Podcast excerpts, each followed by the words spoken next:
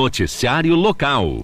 O Núcleo de Estudos Eslavos da Unicentro e a representação central ucraniano-brasileira ofertam cursos online de língua ucraniana abertos a toda a comunidade. Cada módulo tem carga horária de 30 horas. As inscrições podem ser feitas pelo site de eventos da Unicentro até a próxima sexta-feira. O início das aulas está previsto para o dia 5 de setembro. A matrícula para os cursos custa 75 reais. Ainda são cobradas mais duas parcelas de 150 reais como mensalidade. Toda a movimentação financeira está a cargo da representação central ucraniano-brasileira, que receberá os valores referentes à prestação do serviço. O projeto de extensão prevê ainda a concessão de bolsas integrais e parciais que podem ser solicitadas por meio de um formulário próprio disponível no Google Forms. Os cursos de língua ucraniana são ofertados desde 2009. As informações são da assessoria de comunicação da Unicentro. Noticiário local. Estão abertas as inscrições para as empresas iratienses que desejam expor os seus trabalhos na segunda edição da Expo Irati, que acontece entre os dias 26 a 29 de outubro no CT Vilars. Em 2022, mais de 200 expositores e 80 mil visitantes participaram do evento, que é uma boa oportunidade para quem deseja mostrar o que produz e fazer bons negócios. A organização do evento optou em abrir as inscrições para as empresas locais até o dia 31 de agosto, quinta-feira que vem. Na sequência, em setembro, será aberto o prazo para empreendimentos fora do município.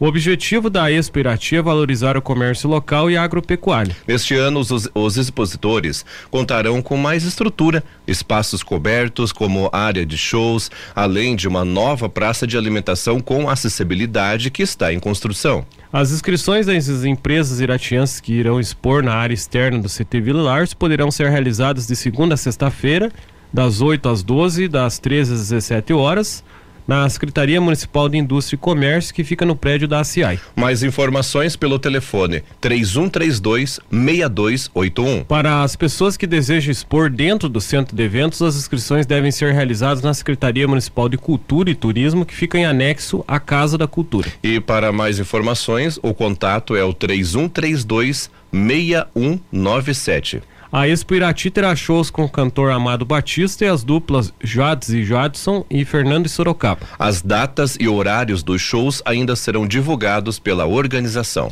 As informações são da Secretaria de Comunicação da Prefeitura de Irati. Os avisos paroquiais.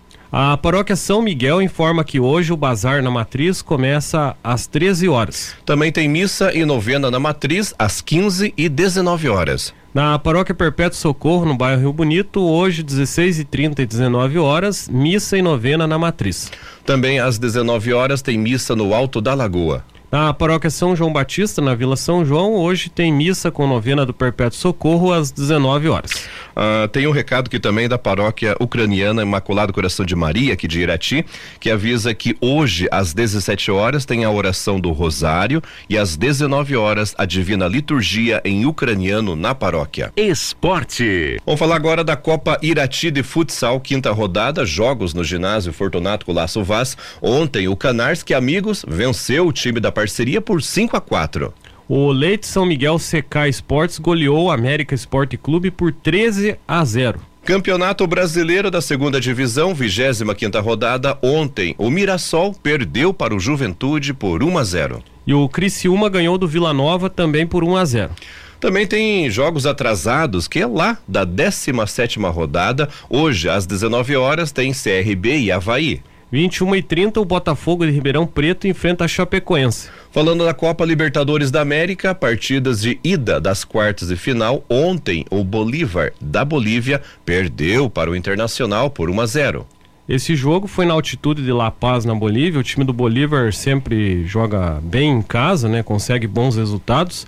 É, o futebol é uma coisa interessante, né? Como dizem, né? Em outras modalidades, geralmente quem joga melhor, quem é, a equipe mais qualificada vence, né? Não que o Inter não seja qualificado, né? Até melhor que o time do Bolívar da Bolívia, mas se for ver a estatística do jogo, o Internacional deu um chute ao certo gol, ganhou o jogo.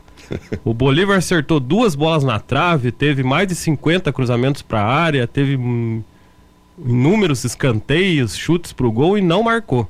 1 a 0 pro Internacional.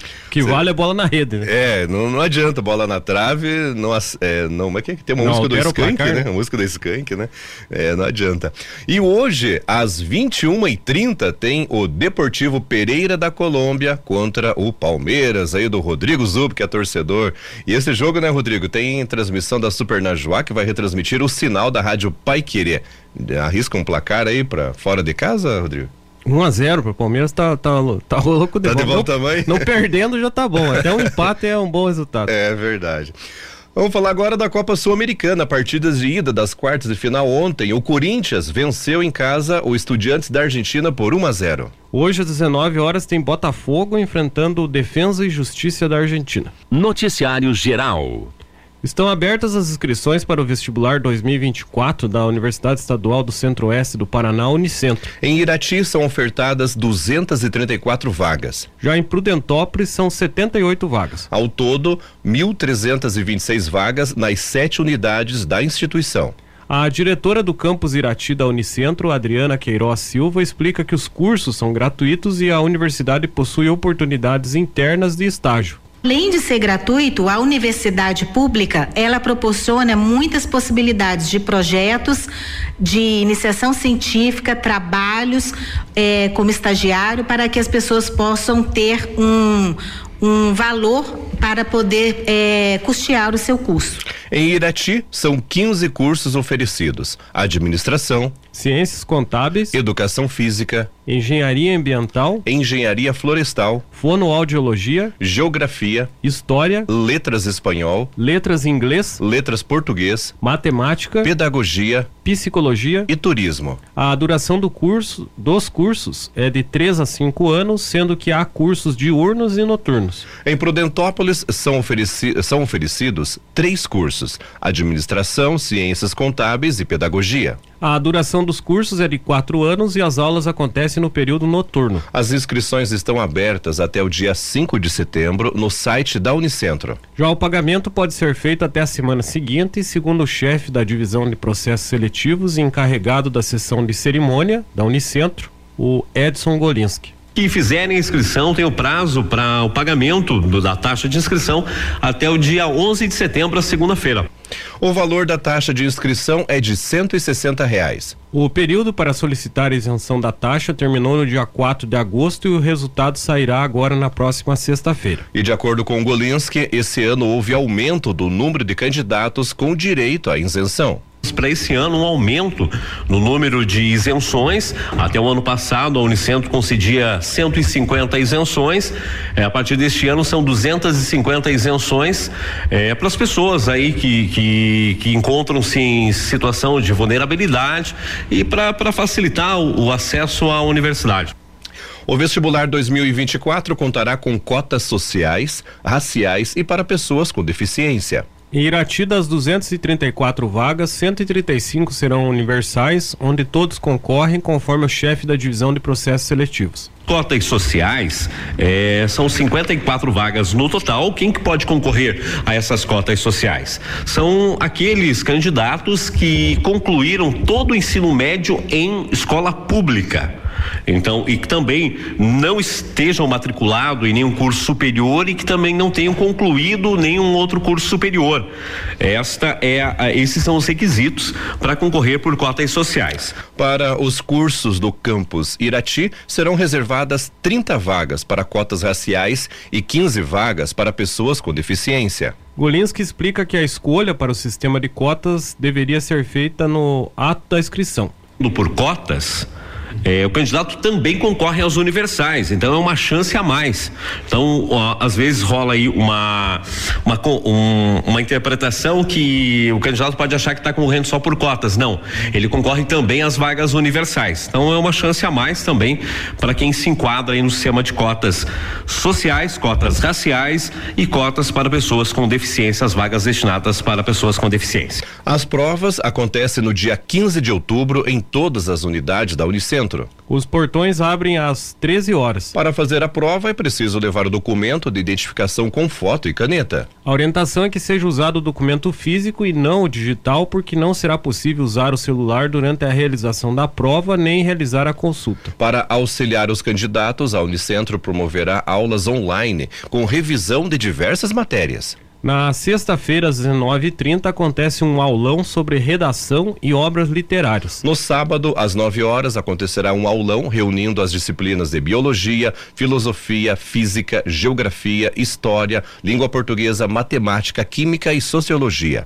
Os aulões serão transmitidos no site da Unicentro. E de acordo com o chefe da divisão de processos seletivos, o vestibular da Unicentro possui um diferencial. Quando você faz a escolha do curso, determinado curso é, você vai fazer aí três disciplinas, as provas além de redação, língua portuguesa e literatura. Então não quer dizer que você vai precisar fazer provas de todas as disciplinas lá do ensino médio. Você faz as provas de acordo com a escolha do seu curso. O vestibular 2024 possui o manual do candidato, onde é possível conferir mais informações sobre as provas. O resultado do vestibular da Unicentro está previsto para ser divulgado no dia 1 de dezembro. As aulas devem iniciar em abril de 2024. Mais informações podem ser obtidas no site da Unicentro, www.unicentro.br ou pelo telefone 42 3421 3000. Polícia. A Polícia Civil de Teixeira Soares prendeu um homem foragido da justiça em Ponta Grossa. O homem, de 38 anos, foi condenado pelos crimes de corrupção de menores, disparo de arma de fogo, posse ilegal de arma de fogo, receptação qualificada e desacato. O mandado de prisão havia sido expedido pelo juiz da comarca de Teixeira Soares. A prisão contou com o apoio da 13ª Subdivisão Policial de Ponta Grossa. O homem detido foi encaminhado para a Penitenciária Estadual de Ponta Grossa. Em Rio Azul, a Polícia Militar prendeu um homem na Vila Beira Linha no começo da noite de segunda-feira. Os policiais realizavam patrulhamento quando verificaram a presença do homem que tinha um mandado de prisão. Ele foi detido e conduzido para a delegacia de Irati. Em Bituva, a PM foi acionada para verificar a atitude de dois homens que estavam parados olhando para um estabelecimento que gerou suspeita de que pudessem cometer um furto ou roubo. Conforme a denúncia, um homem estava com um boné vermelho e o outro usava um moletom com capuz. Os policiais foram até o local e abordaram os suspeitos. Eles não portavam objetos ilícitos.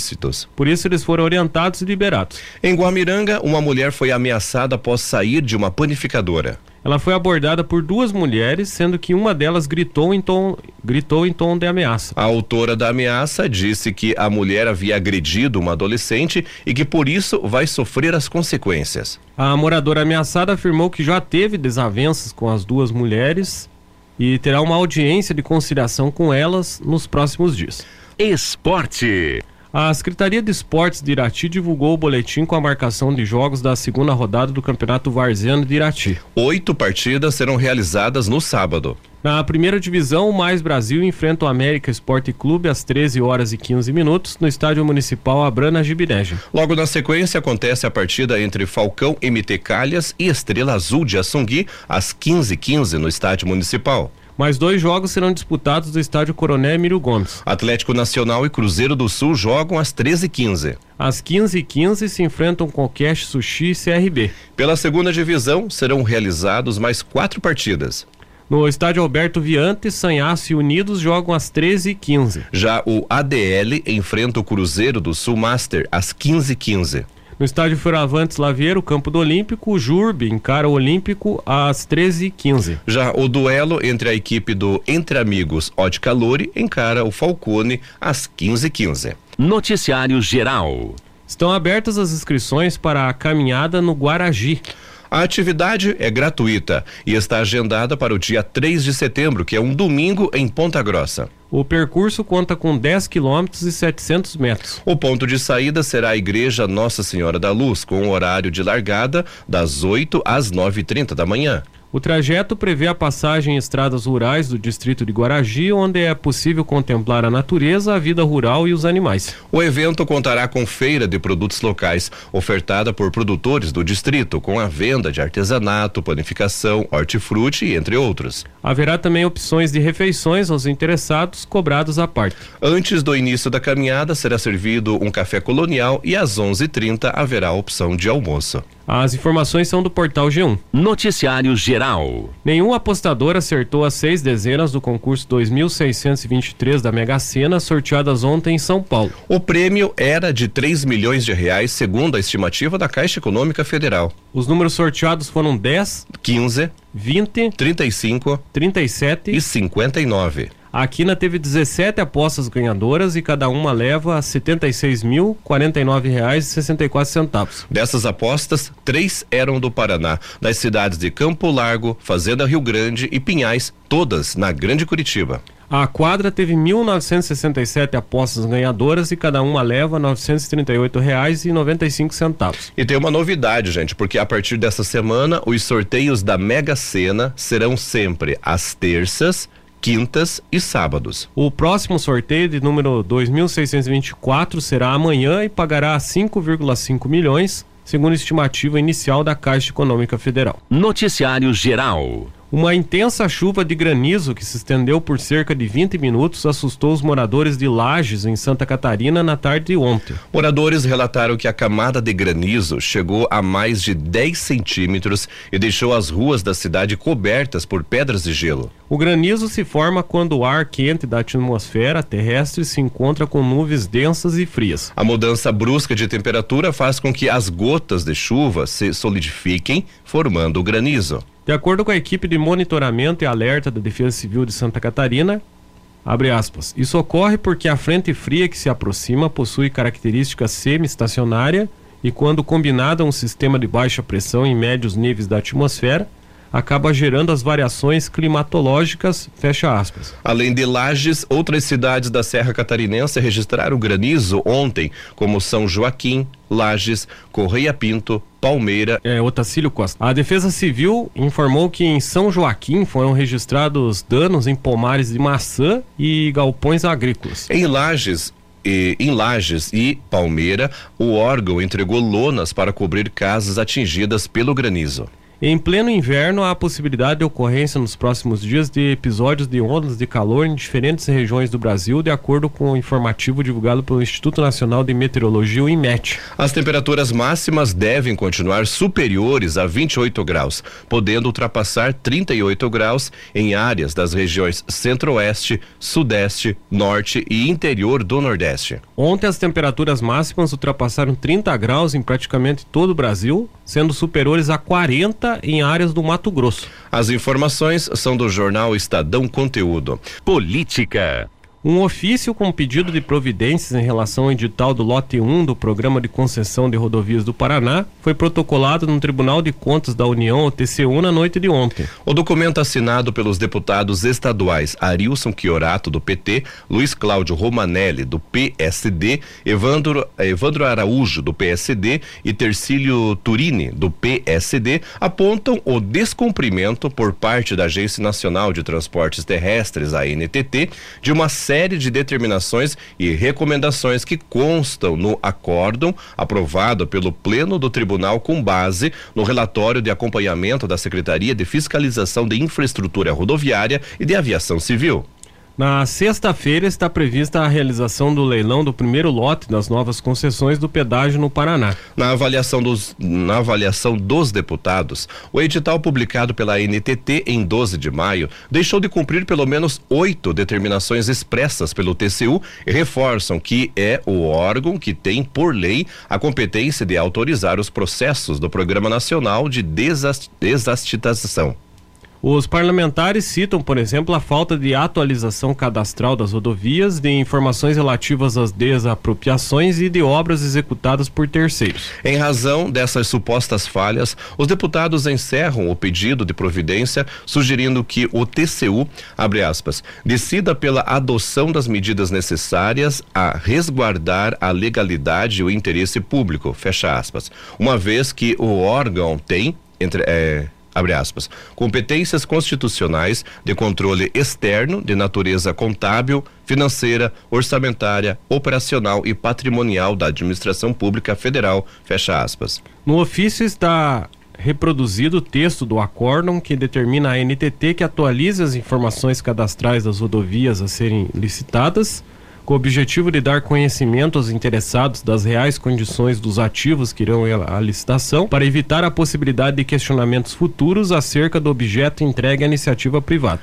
Outra determinação descumprida, sustentam os parlamentares paranaenses, diz respeito às desapropriações. Entre outras recomendações, o acórdão do TCU sugere que a NTT, abre aspas, reapresente o projeto na sua mais nova versão à sociedade paranaense para que esta tome ciência dos novos patamares tarifários nas novas concessões, bem como das alterações efetuadas ao longo da fiscalização e finalize a regulamentação necessária para a efetiva aplicação da subcláusula relativa às garantias de execução do contrato antes da licitação da Paraná Vias em nome da segurança jurídica. Fecha aspas. As informações são do portal Bem Paraná. Noticiário Geral. O ex-governador Roberto Requião do PT recorreu ao Supremo Tribunal Federal, STF, para voltar a receber a aposentadoria de 43 mil por ter ocupado o cargo. Ele exerceu três mandatos, o último encerrado em 2010. Portanto, já não é mais governador há 13 anos. O petista entrou no STF contra o atual governador Ratinho Júnior do PSD para reaver o pagamento mensal. Com um patrimônio de 896 mil reais declarado ao Tribunal Superior Eleitoral, TSE, nas eleições de 2022, Requião argumentou à corte que precisava voltar a receber o dinheiro para garantir a sua, entre aspas, subsistência. Em abril deste ano, a segunda turma do STF atendeu a um pedido dos ex-governadores Emílio Hoffmann, Orlando Pessutti, Jaime Lerner, Beto Richa, João Elísio Ferraz de Campos, Paulo Cruz Pimentel e Mário Pereira para que voltassem a receber a pensão vitalícia garantida aos antigos chefes do Poder Executivo Paranaense. Requião argumenta que a decisão também o beneficia, mas o ex-governador acabou tendo o pedido de restabelecimento do benefício negado por uma decisão administrativa do governo Ratinho Júnior. Abre aspas, o governo do Paraná informa que cumpriu a decisão do Supremo Tribunal Federal STF e retomou os pagamentos dos subsídios a cinco ex-governadores. Eram sete, mas dois faleceram durante o julgamento da reclamação em maio deste ano. Sobre a decisão, o governo do Paraná recorreu e aguarda novo julgamento. O ex-governador Roberto Requião não estava na lista dos requerentes do processo. Fecha aspas, disse o governo Ratinho Júnior em nota. Diante da negativa do atual governador, Requião decidiu recorrer à Suprema Corte. A regra para o pagamento do benefício está prevista na Constituição Estadual, que define como direito dos ex-governadores e de suas eventuais viúvas o recebimento de uma pensão vitalícia equivalente ao que recebe mensalmente um desembargador do Estado, cujo salário pode chegar a até 43 mil líquidos por mês. As informações são do jornal Estadão Conteúdo. Economia. A diretoria da Agência Nacional de Energia Elétrica, ANEEL, aprovou ontem a abertura de consulta pública para discutir a redução de até 36,9% dos valores das tarifas das bandeiras tarifárias, taxa adicional cobrada na conta de luz, a depender das condições de geração de energia no país. O órgão regulador irá receber sugestões e contribuições sobre o tema até o dia 6 de outubro. Após essa fase, o assunto retorna para discussão no colegiado. A área técnica da agência propôs redução em todos os patamares do sistema de bandeiras tarifárias. O parecer embasou o voto apresentado pelo relator do processo, diretor Fernando Mosna. Pela proposta, a bandeira amarela terá uma redução de 36,9%, passando de R$ 2,98 para R$ 1,88 a cada 100 kWh já a bandeira vermelha 1 um, passará de R$ 6,50 para R$ 4,46, uma redução de 31,3%. A outra sugestão da bandeira vermelha 2 passaria de R$ 9,79 para R$ 7,87, uma diferença de 19,6%. Os percentuais podem ser alterados após análise das contribuições encaminhadas à ANEEL durante a consulta pública. O sistema de bandeiras tarifárias foi criado pela agência reguladora em 2015 com o intuito de sinalizar ao consumidor o custo real da geração de energia no país. Por outro lado, a medida também atenua os efeitos no orçamento das distribuidoras de energia. Até então, as empresas eram obrigadas a, entre aspas, carregar os custos quando a geração de energia ficava mais cara, uma vez que as despesas só eram repassadas às só eram repassadas as contas de luz no reajuste tarifário anual. O sistema é composto por quatro patamares. A bandeira verde, quando não há cobrança adicional, significa que o custo para produzir energia elétrica está baixo. Esse é o patamar que está em vigor desde abril do ano passado, devido aos níveis dos reservatórios das usinas hidrelétricas. A expectativa da agência é que esse cenário seja mantido até o final do ano, a partir dos dados disponíveis. Já o acionamento das bandeiras amarela e vermelhas 1 um e 2 representa um aumento no custo da geração e a necessidade de acionamento de térmicas, o que está ligado principalmente a condições menos favoráveis de geração. A área técnica adotou em sua proposta a mesma metodologia de cálculo usada em 2022. A redução deve-se a parâmetros que se mostraram mais favoráveis em 2023, principalmente os preços dos combustíveis no mercado internacional. Além disso, também, também foram considerados o crescimento da oferta de energia gerada por usinas hidrelétricas, a diminuição de custos de contratos sob gestão das distribuidoras e o fim dos contratos de usinas negociadas no leilão emergencial. Os técnicos, contudo, sugeriram um aprimoramento nos critérios para acionamento de cada patamar da bandeira. Por meio da no, nota técnica, recomendam que a geração fora da ordem de mérito, por conta de determinação do Comitê de Monitoramento do Setor Elétrico, devem compor, deve compor de forma mais explícita os parâmetros para a definição da bandeira. A decisão do colegiado tem um impacto direto nos custos de geração no país, uma vez que pode representar o uso de usinas térmicas mais caras. As informações são da Agência Brasil.